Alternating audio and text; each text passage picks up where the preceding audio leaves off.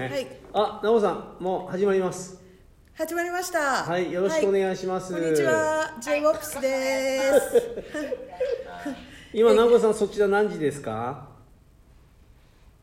もうすぐよ夜の10時です。10時夜の、夜の10時ですね。はいで日曜日に、えっ、と、サマータイムに変わったんですよね。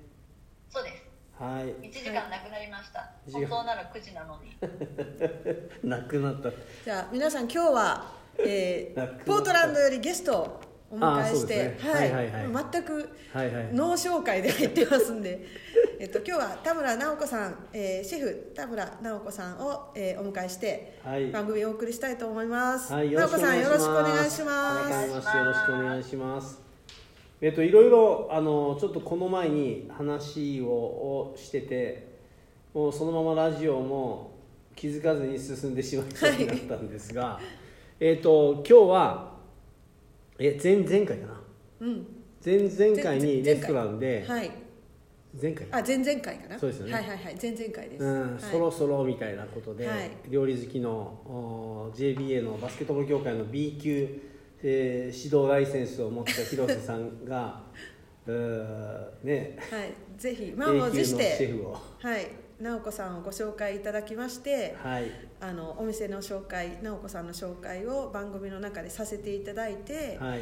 でこうあの私の方からも ぜひあのゲストにお招きしたいということで、えー西田さんにお願いして今回、えーご出演いただきました。ありがとうございます。はいよろしくお願いします。よろしくお願いします。直子さん早速なんですけどはい。僕らと直子さんの出会いは直子さんは先ほど言われたように過去のことは忘れていくのって っていうだから覚えてらっしゃらないかもしれない。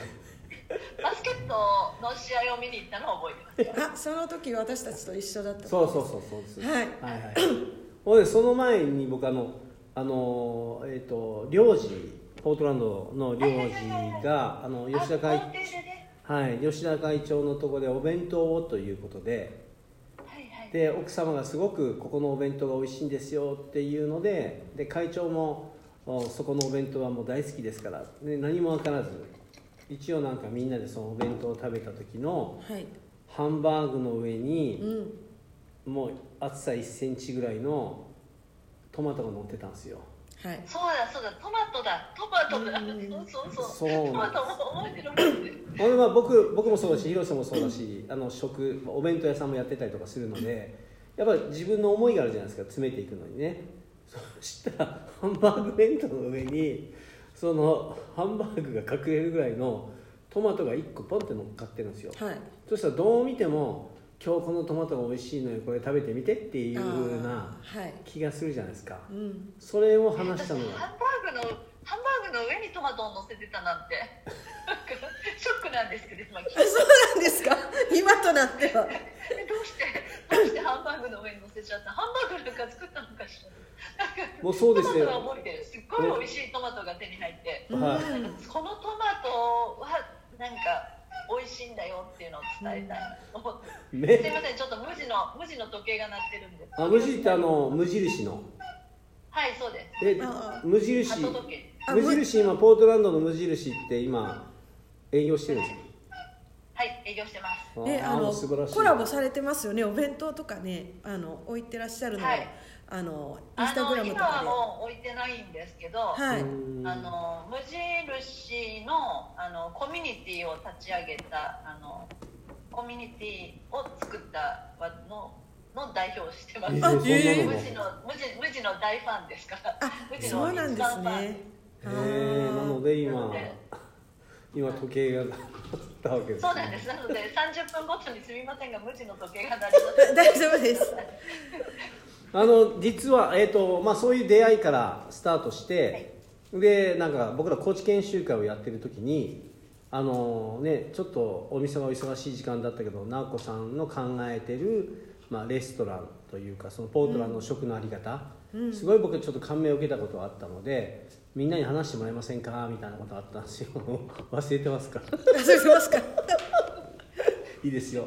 ほんでその時になんかねその僕に2点一つはその直子さんが、まあ、料理人をやってる理由と同時にまあ、ももちろん今ポートランドでされてるじゃないですか、その中で僕が気になったのはやっぱりレストランの人ポートランドのレストランの人たちは生産者から来るものを値切るということではないみたいな。そのそれをいかに辰巳ちゃん固まった？お？いや大丈夫ですよあねだ大丈夫？はい、うん、そのそれをいかにレストランの人たちはその消費者に伝えていくかっていうことが我々の仕事です。ちょっと言い方が違うかもしれないですけどなんかそれをそんな話を聞いた時にまあなんていうのかな直子さんだけではなくてポートランドの人たちの食に対する風潮というかそういうのをなんかね、日本は、ね、食も大事にしてるはずだけどそんな話あまり聞かなかったりとかするので、まあ、その直子さんがなぜ料理を始められたのかということと、うんそのポートランドでレストランを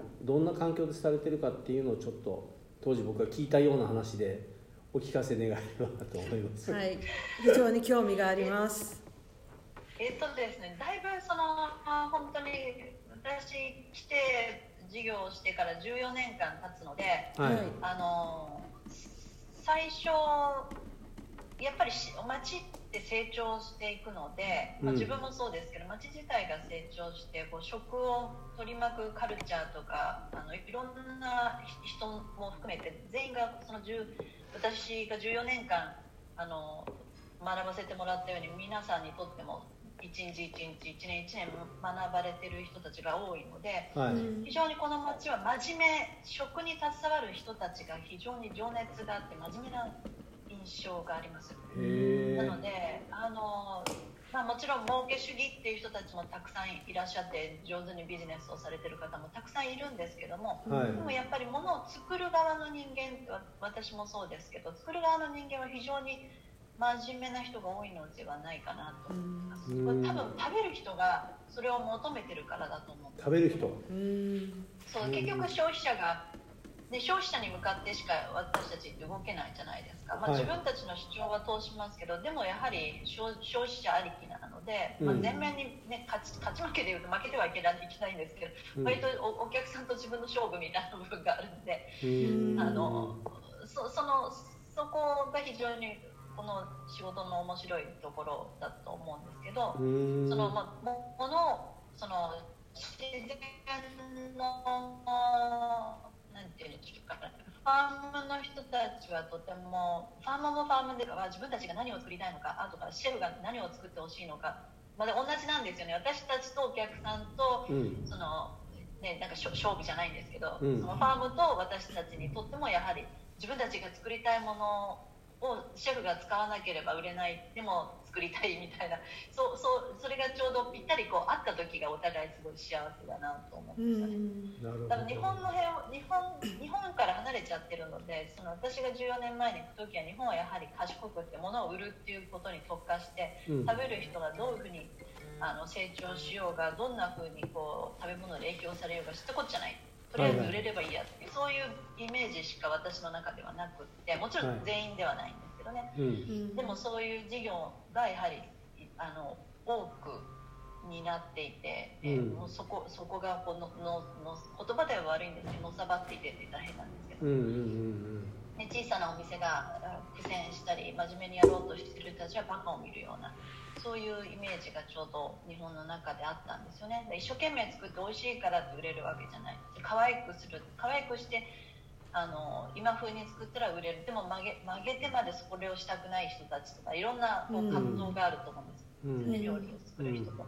うん。買う人とうん。の間に、その辺が非常に日本にいる時はあのまあ私はあの非常になんかうまくお客さんに恵まれてたのもあったんですけどでも一歩そ自分の違う世界に出てきたら自分のことは通用しないっていうのはすごく思っていたのででそれがこうポートランドに来てあの私が求めてることをお客様が求めていてくれて私が感動することを共に感動してくれる お客様がいっぱいいてそこにズレがないので。へえあのなんでしょうかねこうあの、まあ、その今こう非常にこうポートランドが洗練されていろんなし、あの大変な大都市から引っ越してこられる方たちっていうのはやはり自分たちの食のカルチャーを背負っていらっしゃるのでその人たちの希望を聞いたりすると若干ちょっと今までのポートランドと違うかなっていうのがあってあの小競り合いがあるんですけど。お あーのそれもでも時間とともに多分ポートランドの良さを理解していただくので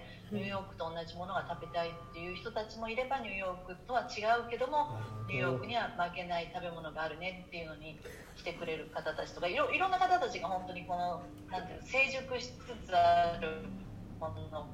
を、ね、飲食ポートランドにおける飲食業界の中でのいろんなことがあるんですね今は。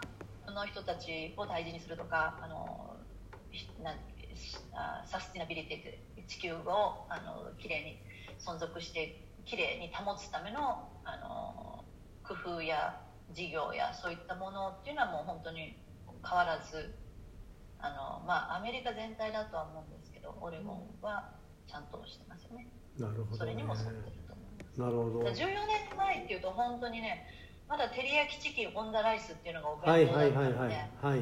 あのもう今そんなものは多分ないと思いますようんねそこですよね。他のものもちゃんとうん。ちゃんと乗っかってるっていう、なんかあのそれだけ成熟してます。僕らがあの例えば、まあ、バスケットのトレーニングはシアトルをベースにしているのであのポートランドに長く滞在するっていう時間が比較的僕らの活動で少ないんですよね。ただ、まあ、子供たちはあの NBA の試合を見るっていうことでシアトルからそのために来る。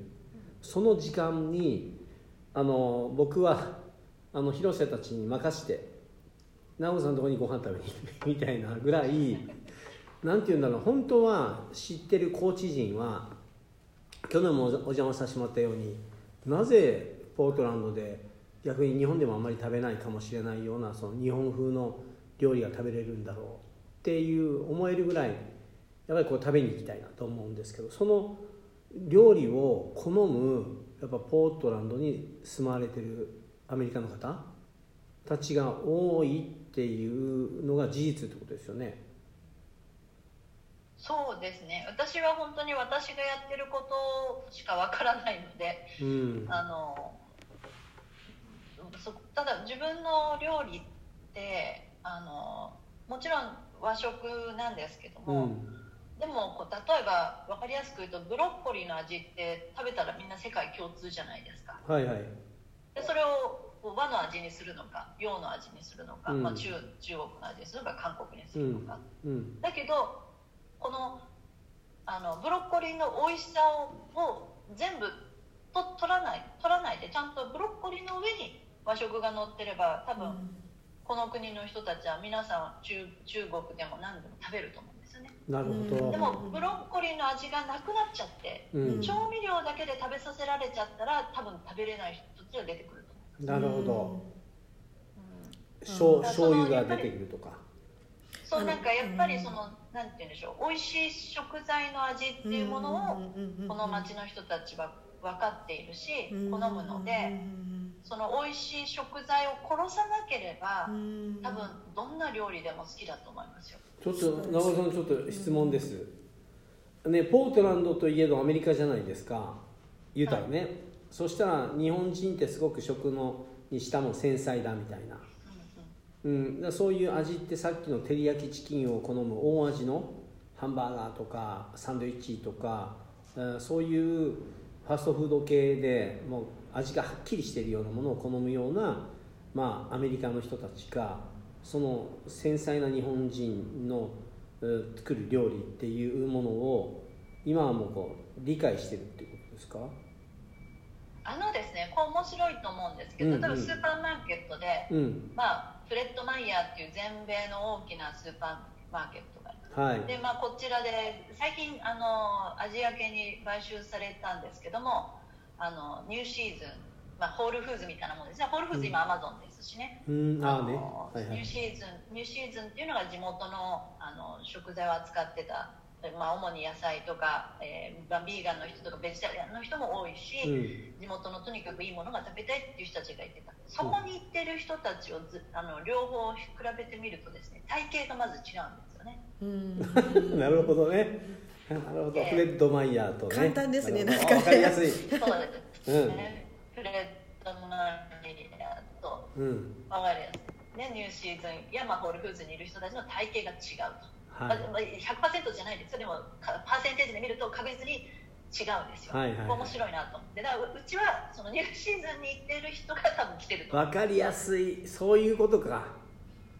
なるほど、だから全員じゃないですよ。だからポートランドを出ちゃったら今まだ難しいと思いますよなるほどね。ポートランドを出て違うあの、まあ、ユージーンなんかは、まあ、ポートランドの発祥はユージーンにあるっていうユージーンっていう町があるんですね、はい。大学があの娘が行ってた大学があるんですよ。はい。そこはもうヒッピーの聖地と言われていてそのポートランドの考え方私が勝手に思うにはポートランドらしいっていうものはユージーンが生んだと思ってるんですね。そういうことか。友人のその大学の卒大学を卒業すると、まあ、ポートランダーになって皆さん卒業されてそれが散らばってうん。ポートランドを作られている部分が多いんではないかなっていうふうにちょっと思っていて、まあ、友人はなので違うんですけども友人もねとっても面白いレストランやショッピングやあの本当に面白いのたくさんあるんですよ私は大好きなんですけど。うんなのででもそそのそういうところじゃない、まあ、一歩ポートランドから例えば、まあ、40分ぐらい出たところにシェフ直子を作ったらやっていけなかったと思いますよ、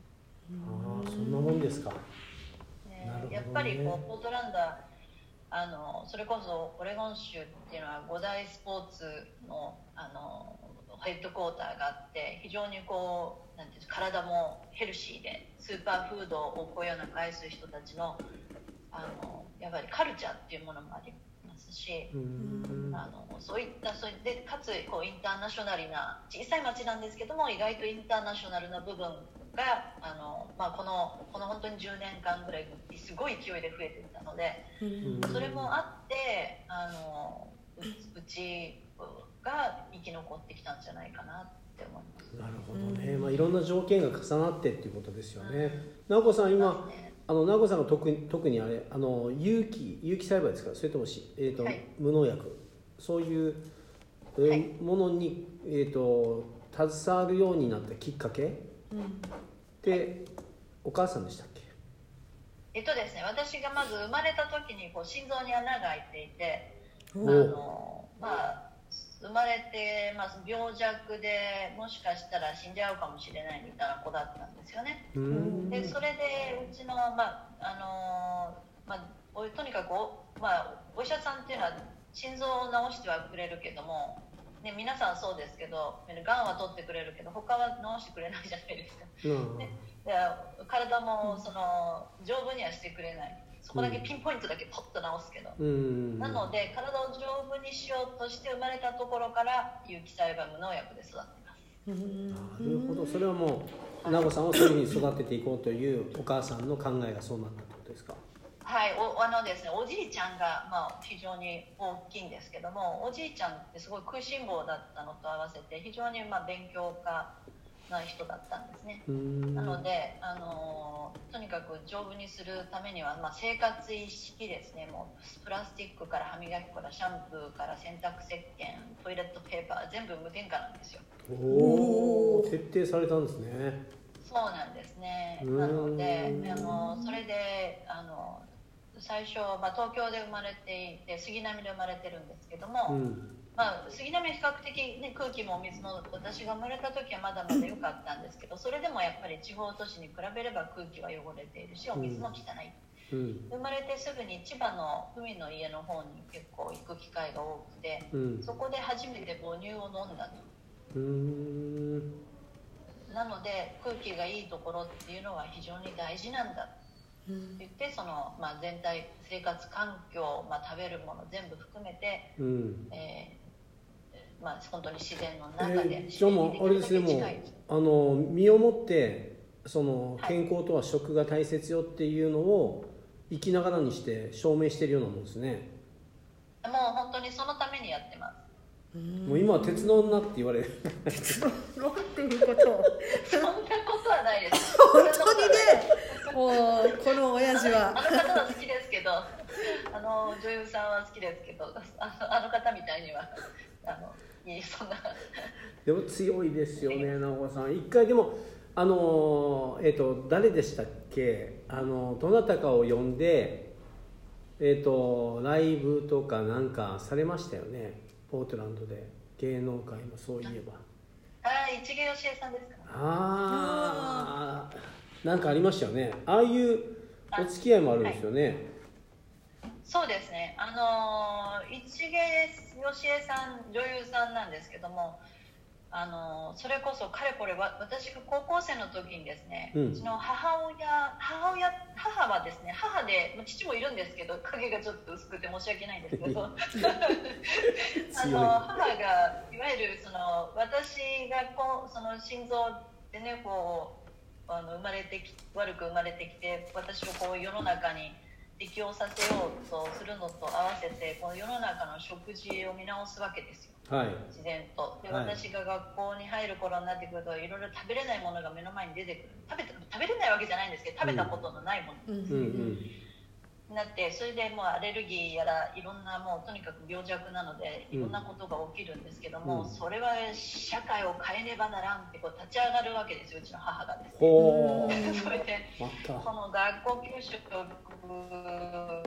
や子供たちが携わる食をやはり21世紀、まあ、今も21世紀安全な食べ物を次の子供たちに残したいというキャンペーンのもと運動に走り企業をするんですね。はい。お弁自然食のお弁当屋さんやあホテルなどのコンサルティングレストランの経営、うん。えーまあ、そういった運動を含めてやってきたものが実はフジテレビによってドラマ化されたんです。うへすっごい昔なんですけど。その時にあの主演をされたのが市毛さんだった。へえ。ーそこからのすごいなるつながで非り常に仲間仲のいい皆さん同士だったのでそれからずっと家族付き合いがあのその時の視聴率もとっても良かったというのであのうん。そのまま仲良くさせていただいて。えちなみにその時のあのドラマの題名とかっていうのは？これ言えないんですよ。申し訳ないです。うちのね父がかわいそうでねそのね、うん。あのね すごいこれドラマはたまたまその主婦の、まあ、どどその主婦えっ、とですね、しえーし社員寮の主婦だけが集まってお弁当屋さんを開くっていう、まあ、女性が自立していくっていうストーリーがありながら、うん。まあ女性と男性の不倫だのなんだのいろんなことがその別にドラマとしてあるわけです。なるほど。うん。でそれをですねあのドラマ化されたって言ってうちうちの母の話がドラマ化されたって言ってそのドラマ名を挙げるとうちの父があまりにもかわいそうでそういう題名なんですよ。なるほど。なるほど。そこもさしておきます。はい。わかりました。今今何分ぐらいですかね？えっと奈緒さん一応これ前半。一旦これで、えっと一旦終了して、はい。あの YouTube の方はこれで一回切って。でずっと流しっぱはい流なしなんでしっぱなしでお話は続くと思いますはい。ので、一旦はい、前半これで一旦終わりま。ますはい、ありがとうございました。その、じゃあちょっと休憩でなおさん、それ、はい一元教えさん、その、僕たまたま大学卒業して、あのシドニーにワーキングホリデーでどうぞどうぞあの1年間行ったんですよねでその時にベンティン・ジェームスっていうお土産物屋さんで働いてたんですけどでその社長の方が VIP ルームっていうのを作られてでそこの営業に、まあ、僕回されてで当時あのフジテレビテレビとかあのあのハワイを抜いハワイを抜いてオーストラリアが新婚旅行でトップになった時期だったんでどんどんテレビ局とか迷宮会だから王貞治さんとかいっぱい来たんですよ。その時に市毛さんのご家族を僕があのドメスティックのエアポートからインターナショナルのエアポートまで送れっていう仕事を任されて。で今でも一あの一緒に写った写真持ってますよ、あ本当ですか？うん、あのねいその実はその、えー、フロムポートランド・ウィズ・ラブっていうノンプロフィットオーガニゼーションがあるんですけども、はい。それをもう私がファンダーなんですね。へえでそれはあの、えー日本のこう文化カルチャーをポートランドの人たちに伝えようっていうのと合わせて、うん。こう震災、えー東日本大震災の福島県の南相馬市にある2つの団体を支援するっていう目的でこうやっているんですね、うん。でその第1回目のイベントに市毛さんがいらして、えーと朗読をしていただいて、えーそうですね、まあ、あじゃあもともと市毛さんが朗読したいちょっとポートランドあのオレゴン、ふえっとオレゴンから愛っていうドラマの2回目の時に市毛さん出られていて、なるほど。それ以来オレゴンが大好きで、うんあへの私私も久しぶりにっていうお会いしたのがポートランドで再会したんですよね。あたまたま。旅行にいらっしゃって、うん、たまたま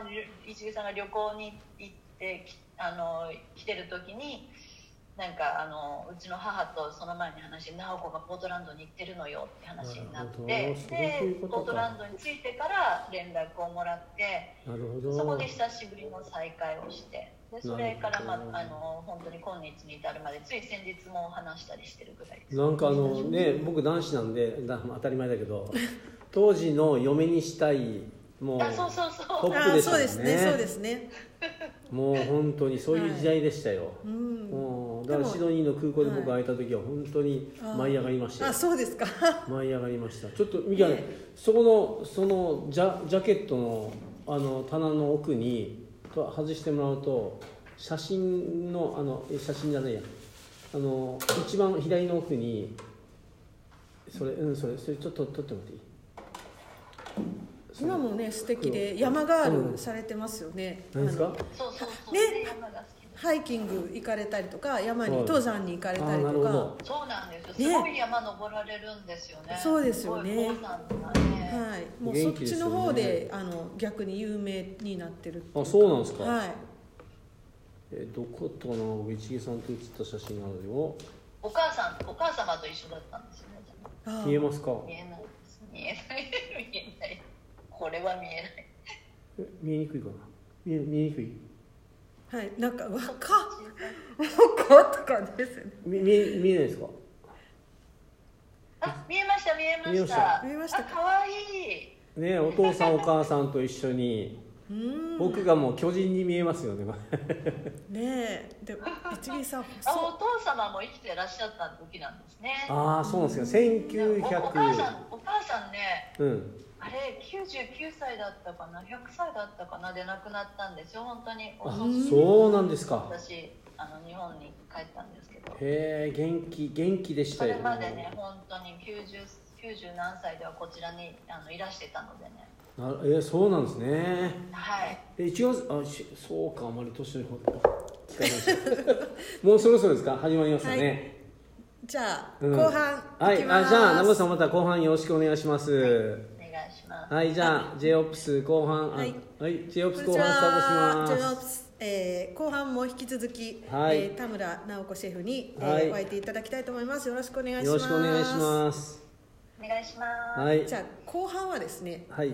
コロナ以降の,、うん。あの今のポートランドの様子とか、うん。あとは今あのシェフ直子コーポレーションのあの代表でいらっしゃいますけど、うん会社とかあのシェフ直子さんとしてのあの今の取り組みっていうのを、あのちょっとお話しいただきたいなっていうのを僕2点思ってます。あの2つね興味があるんですよ、はいはい。一つははい。あの以前うん。あのデルタのはい。おとまあ機内食はい。を作るということで新しい事業に始められたうん。ことで、まあ、いろいろね投資をされたことが今のコロナにどうかなっていうこととかはい。もう一つはねあのジャパニーズガーデンがあるんですよ、うん。うん、でちょうどそのね投資をされること時にそのジャパニーズガーデンを熊健吾さんっていう人あれ熊熊さんですよねあそこは。で、はい。その時にろんです。直子さんとこうああっちがあっちが本本ちゃんですから 日本庭園が本ちゃんです。そうね。で直子さんとこもよく見えるということで直子さんのとこのはい。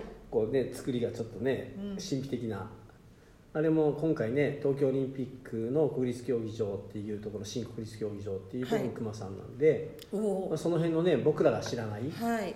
えーなんか料理人と建築家の特にうん。最初ね、お話を聞いた娘さんの話とかもありますからはい。ちょっとね興味を持ってその 2, 2つはい。ちょっとお話をしていただければなと思います、えっ、とデルタエアラインは2014年の12月だったかな一番最初にデルタの方たちが見えられて、ううん。んあの機内食の、えービジネスクラスの機内食を作ってくれないかっていうオファーをいただいて面白かったのです、うん。やりますって言って受けてうん。あの本当に好きなようにやらせ作らせていただいて、うん。えー16年の16年にそのお店を拡張するんですけど、うん。そもそもそのだんだんすごい小さなお店でやっていて、まあ、おかげさまでお客様が増えてうん。来てたり増えてあのお店を大きくしなきゃいけないなと思ってるところにも保健所の人から注意を受けてあのキャパシティを超えていると。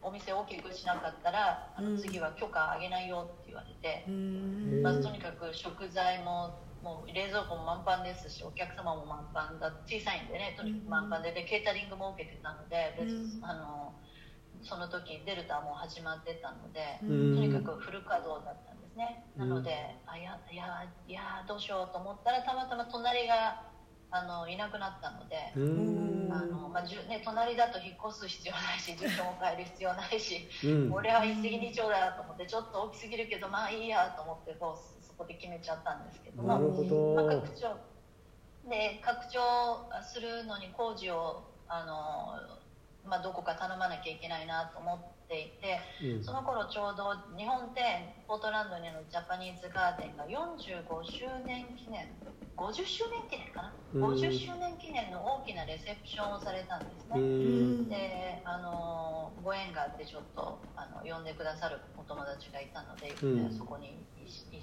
あのどまあ、い行ったらですね、うん。そこに今熊健吾さんもいらっしゃって、うん。であのたまたま私もう一人あのなぜかその芸能人のお友達がいっぱいいるわけじゃないんですけどもうん。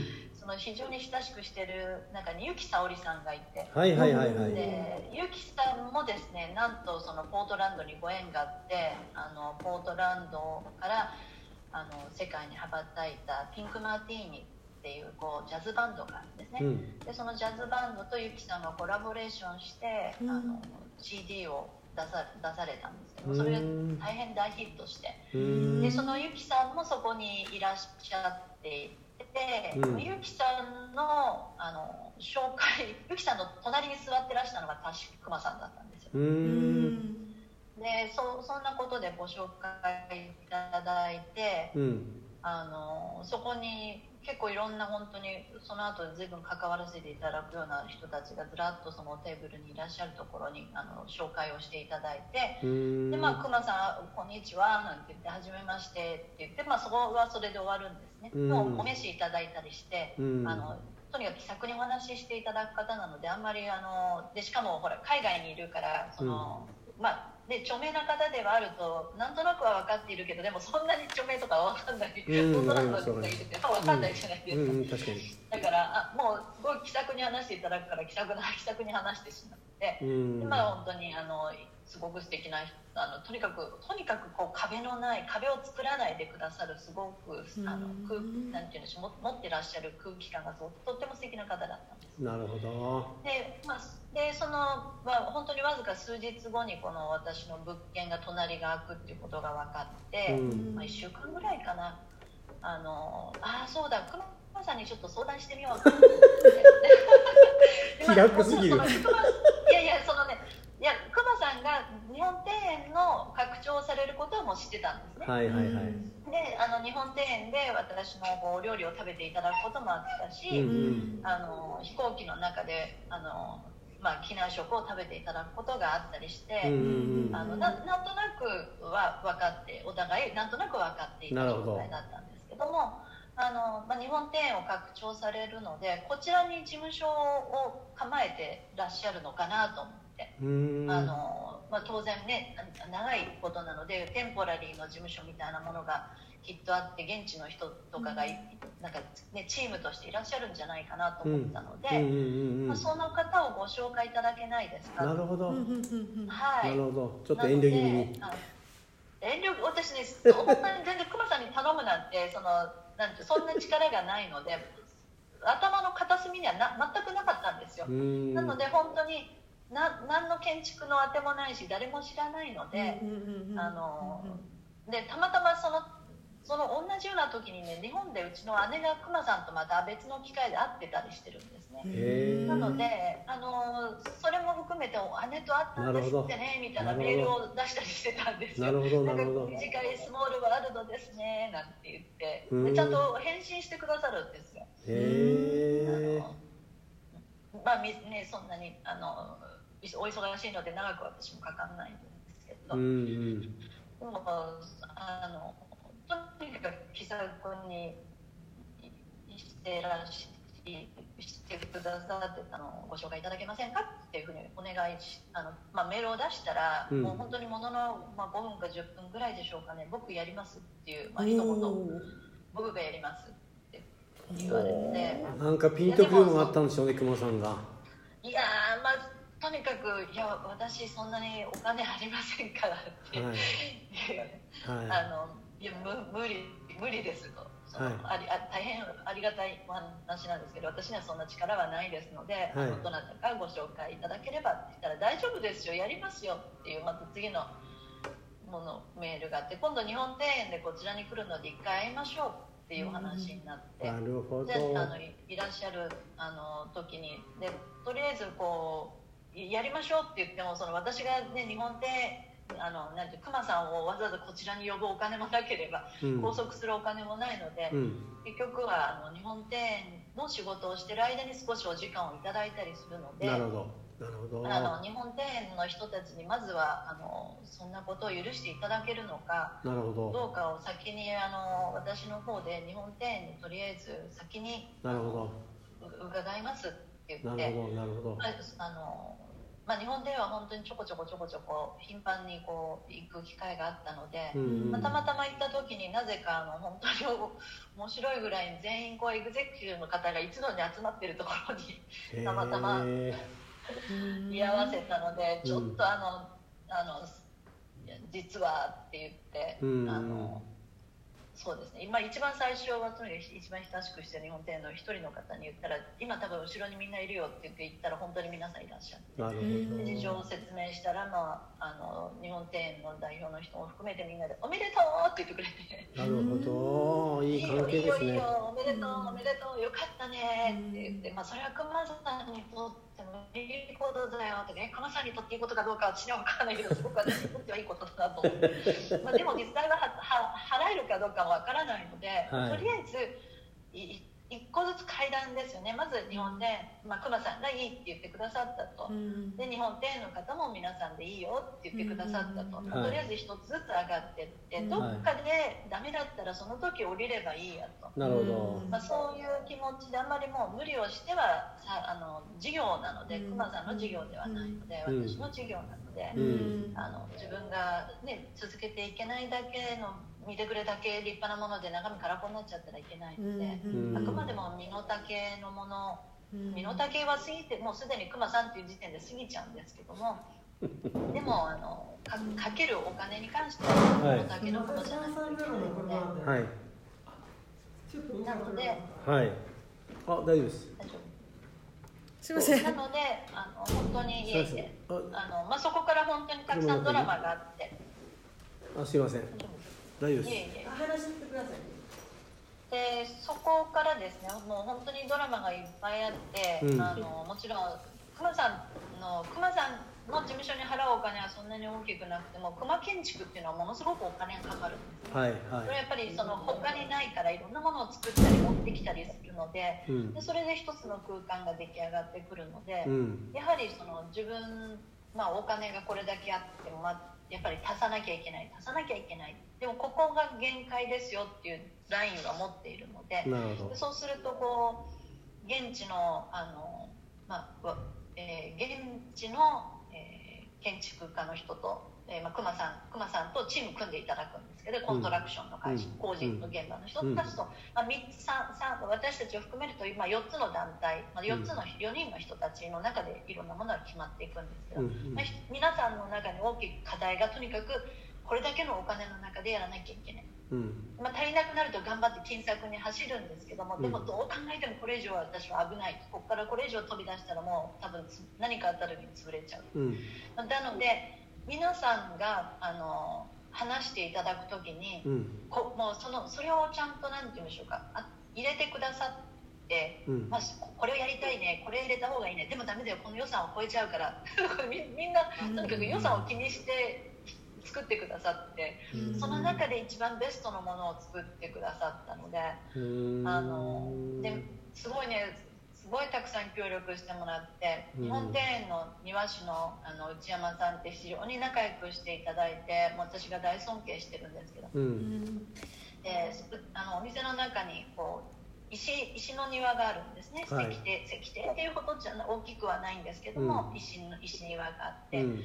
そこはあのもうあのデザインとかはプレゼントしていただいて。えー。その庭師の内山さんからもう石代だけあの石を買買うお金だけしか払ってなくってで全部熊さんたちとのやり取りもしていただいてえー。石を選ぶのとかいろんなもん大変細かいことをあのこう測ったりいろんなことを考えて作っていただいたんですけどそれはもうプレゼントしていただいたりあの建築家の方も最後あのもう厳しいの分かってたら最後の何千ドルかはギフト券でいいよとか言ってくださったり。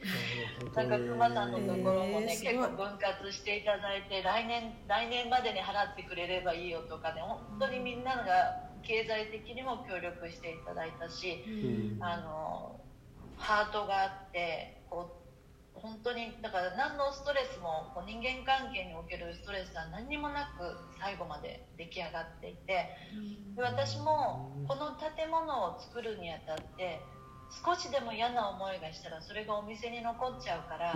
作ってる人も関わってる人もみんなでとにかくハッピーのまま出来上がりたいっていうずっとこう思ってたんですよねそのためにあのやれることはやるしオープンにすることはオープンにするし、うん。あのとにかくもう見え見え全部見えてる状態で。なるほど。なんかでもあの名護さんの話聞いてて、ね、僕は、ね、当事者じゃないからやっぱ外から見る立場なのでうんなんて言うんだろう。あの物を動かす時ってやっぱり確かにお金はね必要だしかかるけどやっぱりこうほ惚れていくというかそのやっぱこの人と一緒に仕事したいって思うモチベーションがやっぱ第一ですよね。うん。大事です、うん。改めてなんかねその熊さんがどういう人かその、えー、と内山さんですかね。その庭師の方々がどういう人か僕はあの直接会って話したことがないからわからないですけど気持ちは分かりますよね。その自分たちのノウハウをそこに入れていくっていう時のモチベーションやっぱりこう名護さんという存在がやっぱりいいものを作りたいなっていう気になるんじゃないかな、うん。僕その熊さんの話を改めて今日名護さんの口から聞きたいなと思ったのがやっぱりあの今度僕らがあバスケットのシェアハウスうん大初代の、うんまあ、教えないというかその気づいてもらうように子どもたちが温かい大人大人の縁の中で子どもたちなりに気づいていくような育つ環境を作りたいなと思ってでまあ大阪府外から来る子たちを、まあ、預かる場所としてマンション借りて僕とか広瀬とかご飯作ったりとかしてやってたんですよね。それがたまたま東大阪のご縁で今度あの、えー、とコインランドリーとコーヒーの店晴れというところがあってそこのオーナーさんとこにの上に、まあ、一棟建てのビルなんですけど、まあ、そこの中で、えー選手8人含めてお世話になることになったんですがそこのカフェが非常に居心地が良くてでポートランドに行った人たちは全員いいんですけどあのあの、えっと、電車道のとこにねあのなんていうかあの竹細工を作ってるちょっとお店の名前忘れたんですけどもともとえっと木工屋さんみたいな工場の跡地、えー工場の建物をカフェにしてるところで毎回僕ら行くんですけどそこの空気に似てるなってみんな言うんですよ。ほんで、えーオーナーさんに会ったらここのカフェを作るためにあのポートランドに行ってポートランドからインスパイアされてこのカフェをオープンしたと、へうん、でお父さんはもともと建築屋さん。でで娘さんもおアメリカの大学を卒業されてて3年間東京でインテリア関係の仕事もされてたんですよだら僕らがねこのパンデミックでなかなかね渡米ができない中唯一そのポートランドを感じれるなんかに日本じゃないところを感じれる場所。でそこで僕らは今度住んでいろんなことをやるんですけどその時にその改めて熊健吾さんの話聞いた時に、まあ、家でもあるその、えーとえー、使えるような木をうまく組み合わせてで国立競技場に使ったと。で木が生き物なのでそれも言うたら生き物だからそれがもうあのね変えなきゃいけない時も来ると。でその時に変えやすいような状態も作ってとかその日本人のそのなんていうかな森林を大切にしながら、えー、その自分たちの住まいを作っていく。その循環ですよね。その話を聞いた時にやっぱ日本人に深いところあるなと思ってそれをやっぱポートランドに感じる日本人の人たちも僕らの近くにいたりとかするんですよね。なんでまあ今回本当にこう名護さんのところご縁あってお願いしたのもみんな多分行くと思うんですよ来年。そのみんなで行くことになると思うんですよ。そしたらやっぱりねに日本で感じられない海外での日本というか日本で忘れてたものを海外でまたあの再認識するというか、まあ、そういうものがまた食からとかその建築からとか。なんかそれをね改めて今回東京オリンピックっていうものがどうなるかわからないというところに建築家の熊さんという人があるある意味、えー、日本人らしくいて。それでやっぱその人とご縁があってるねポートランドとか直子さんたちっていうのは僕はちょっと面白いご縁だなと思ってるところなんですよね。うん。うん。素晴らしい。なんか話し込んでしまいますね。熊さんねこうさ、うん、一回あの本当にもうこれは諦めなきゃいけないかなっていう時があって、はい、あのこちらでこうやっぱ下請けじゃないんですけども、はい、日本とねやり取りするのはダメなの、うん、難しいのでこちらで建築家の方をあのお願いしようと思って大きいあの事務所の方に最初お願いしてたら断られたんですよね。こんなちっちゃな物件できない、もうすごく大きなものを手がけてらっしゃるところなんで、もう言われることはその通りなんですけども、なのでああもうあここで終わりなんだ、まあ、よくここまで話進んできたなと思って自分でもまあそれがそれでいつでもとにかく弾ける心づもりはあったので、うん、まあとりあえずあのたまたま日本にいる時にとりあえずオフィス室長の人と、うん、熊さんと私と3人であの熊さんの事務所でお話ししたんですよね、うん、で、まあ、現状をあの、まあ、3人で話してる時に熊さんいやあのでも本当にここまでね来れただけでも私もすごい幸せでしたからありがとうございますみたいなことも言い始めてたんですけど、うんうん、熊さんが「いややりましょう大丈夫。あの向こうの建築家いなくても日本とこあのちょ日本とやり取りすればいいから大丈夫大丈夫って言うんですよ、まあ、隣にいた室長が真っ青になるんですけど顔が。そんなの無理ですっていうの顔こうカーって変わって変わってくるんですけど。やりましょう。そそれぐらいまで本当にねなんかほとんど話こうやってずっとこうやって聞いてるんですよね、まあ、今の現状を、あのまあ、室長とこう私との話の中で、そしたら僕とたちが「やりましょう。やりましょう」大丈夫だからやりましょう。って言ってもうねダメだったらもう直接やったらこっちでコントあのコントラクションの会社と日本でやったらいいじゃない。やりましょう。って言って去っていくんです階段降りていく。かっこいいですね。かっこいいんですよ。それでまあ室長が、うん、もう熊さんが言ってることが全てなのであの、うん、分かりました。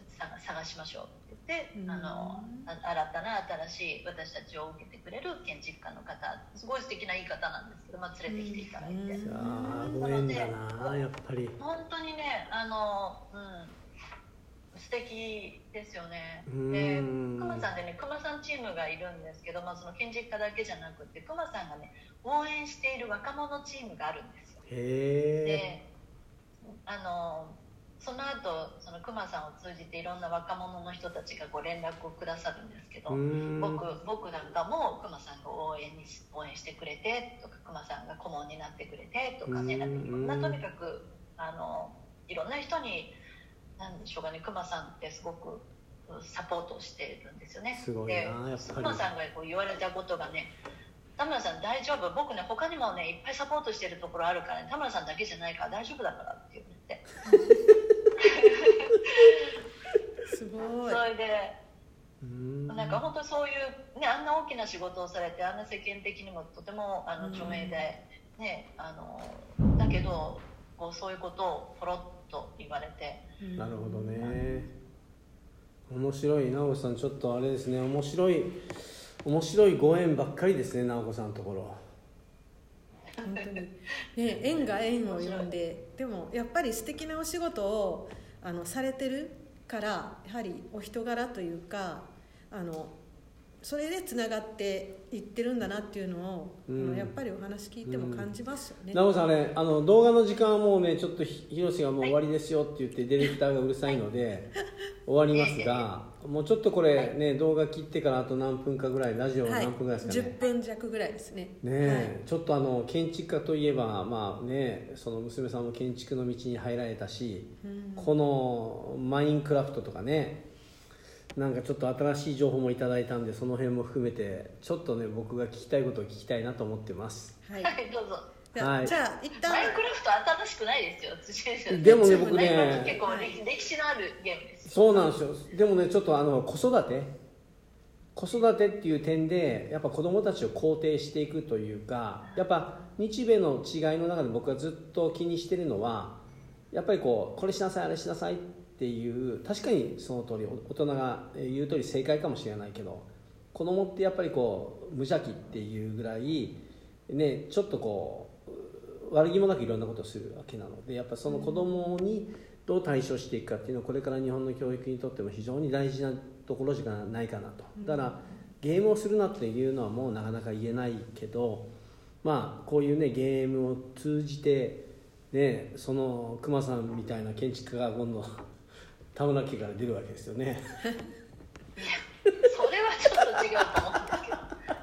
まあそんなこともちょっと気になって。はい。じゃあ、はい。ディレクターが手振ってるんで一旦じゃあ YouTube の方ははい。はい、はい。あの終わります。はいありがとうございました。ありがとう南さんでした。たお世話になりました。ありがとうございます。はいありがとうございました。まだあのラジオはあと10分弱。はい。はい、途中ねあのこっちも多分電波がもう一つ不安定で、うんうん直子さんがスローモーションになることもありましたけど、はい。はい。そこはもうすいえいえもう愛嬌ですいませんが。もうあのすいません。取って出しな世界なんで編集とかないんですけど すいません。申し訳ないです。いやー直子さんでも面白いですねその直子さんの人生。いやもう今どん底ですよどん底これからどうなっていくんですか？えっとですねうん。もともとそれこそ本当に2020年っていうのがこう売り上げでいくとあるこう目標にやっとリーチだっていうぐらいこうもあう逃げた魚はね大きいよっていう話にななっちゃうんですけどもーうん。去年はそのパンダミック前に1年前に10 1年分のケータリングが入ってたんですよね。へ毎え日で今今2300人っていうのは結構さらっとやれやれるようになってて。うんあの、まあ、すごい。100人150人200人250人ぐらいまでっていうのはそんなにあの、うん。驚かないで仕事ができるようになっていて、う。んまあ、そのケータリングが入っ毎毎月のようにきちっと入っていて、うん。そのためのマネージャーもそのパンダミック前にあの新しいもう本当にねいいいい人がもともとね面白い2年間ぐらいディスウォッシャーを自分他の仕事をしていて週末になるとディスウォッシャーで働いてくれてた人がマネージャーになったんですよ。へえでそれぐらいこううちを好きでいてくれて私のこ私のやりたいことを自分のやりたいことと似ていてあのなのででその彼がマネマネージャーとしてフロアもケータリングもやり取りをしていたおかげでその1年間分っていうのがどんどん予約が入っていってどんどん決まっていったんですよ。あ素晴らしい。それで、まあ、オリンピックもあって、まあ、デルタもあって、まあ、レストランがそのちょうど2019年の終わりにあの食のアカデミーっていうジェームス・ビアード・アワードのセミファイナリストに、はい。あのもう本当にびっくりするぐらいのことで選ばれておそのその選ばれた途端に予約の先の先までが全部埋まってって。ほでそれぐらい非常に大きな影響のものでなので2020年がパンダミックがなかったら私は本当に一つ上にあの経験としていろんなことがこうこうやって見れるようになってるはずなんですけど なるほど。なのでそのそれのためにこの14年間を、まあ、いどこを目標にっていうんではないんですけど、まあ、なりたい自分やりたい自分こういうことができるようになっている会社、こんな人たちが集まって一緒に楽しくあの一つに目標に向かってやっていける仲間と共に自分がそういう仲間と働けるように自分を成長させるとかいろんなとにかくこの14年間サボったことはないので、あのそれができます怖いと思いながらでもできますっていうところにこうわずか2ヶ月の間に1年分のものが全部失われデルタが止まり、えーお店が閉まりこうゼロになったわけですうね。ん。でデルタは戻ってくるけど今までのようには戻ってこないしいつ戻ってくるかもわからない。パーティーも1年間全部キャンセルになって、うん。まあ、オンラインで新しい試みをして、えっとまあ、少しはゼロではない。で新たに生まれたのが、まあ、今までやりたかった健康で便利な冷凍食品。うん。でそこに加えて YouTube であの今までそれこそ料理本を出すことも時間もなければうん。そういった何か自分がやりたいことをやる時間もなかったのでそれをまあ YouTube で表現していこう。とでもなかなか YouTube っていうのもあの難しい世界で、うん。ああこれは自分がやりたいようにやってたら誰も見てくれないビデオになっちゃうんだなと。うん。でそこでも学ぶことがやっぱり日々あるし。なので、えっとその2019年2000本来である2020年と同じものを売り上げないと会社って維持できないんですうんね。うん。そのためにやってきたことでそのためにクマさんがいてクマさんのおかげで私は多分街で有名になったと思うんですなるほど。健吾さんのおかげで。なるほど。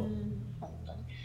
なのであのそれを全部背中にこう背負ってこう飛躍していくっていう羽をもぎ取られた状態なのでその羽を今粘土で一生懸命くっつけてる状態なんですけどなのであの突破口としてちょっと口では今あの言うことはちょっとできないんですけども、うん。うん。あのそこに自分の身がいかなければおそらくあのこの、おまあ、熊さんっていう物件を持ちながら今の事業を継続していくっていう今までと同じことが失われた以上違う形で今までと同じものを売り上げていかないいかないいかないといけないっていうとネガティブなんですけど。うんあのそういうふうに、まあ、いずれにしても維持していくんであればあの何何か変わるものをしていかなくちゃいけない、でうん。ところが今まで自分の好きなことしかしてきてないので好きなことしかできないので、うん。まあ、好きなことをやるんですけどうん。で好きなことをやるためにはある程度自分がこの位置に行かなければいけないなっていうのを今目指してますね。それはいけるかどうかはわからないんですけどうん。あのいろんなことを仕掛けながらうん。なるほどね。あのそれが表に。あの実際まあ YouTube やってる時にあの撮ってくれてる人がいるじゃないですか、編集とか、それはそのマネージャーの方ですか、いええー、とマネージャーはもう高高級なので 高級取りなので、うーん。パンデミックと同時にさよならして、うん。今は昔ずっと結構もう5年5年ぐらいになるのかな、まあずっと私のアシスタントであの一緒に働いていてそのそのその彼もねディスオシアからだったんですけどやっぱディスオシアってやっぱいろんなのが見えてくるし次々次々覚えてってくれるので、うん。その彼がたまたまねカメラが趣味でして。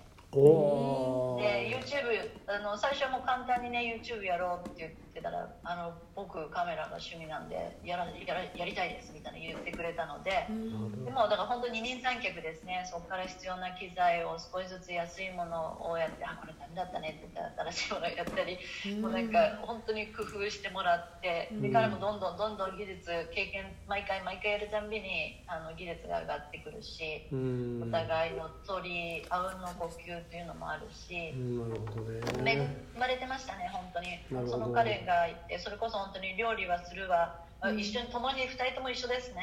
片付けもするし2人で料理もするしカメラも撮るし、うん。あのその全部何でしょうかね。私も彼から学んでうん。少しあの負担がなくなるようなことはやっていくし。なるほど。でもすごい綺麗な映像でした。まさかねそれがでもすごい綺麗な映像で出来上がってました。そうなんですよ、うねとにかく自分お店のクオリティとか我々が目指してるクオリティっていうものを曲げるのは嫌なので、うん。その綺麗な人が見ようが見まいがまず自分たちが納得しようよ。うん。なるほ自ど直子さんちょうどあのラジオも60分で終わりの時間になりましたので、このままバツッと終わって僕が直子さんと話してていいですか？はいもうすいません。あの聞いてらっしゃる皆様ここから面白いかもしれないけどまたそれはあの、ね。次の機会もあのチャンスがあればぜひお願いします。うまいことでもねこれ最後何秒かね、広瀬なんか言わなくていいいや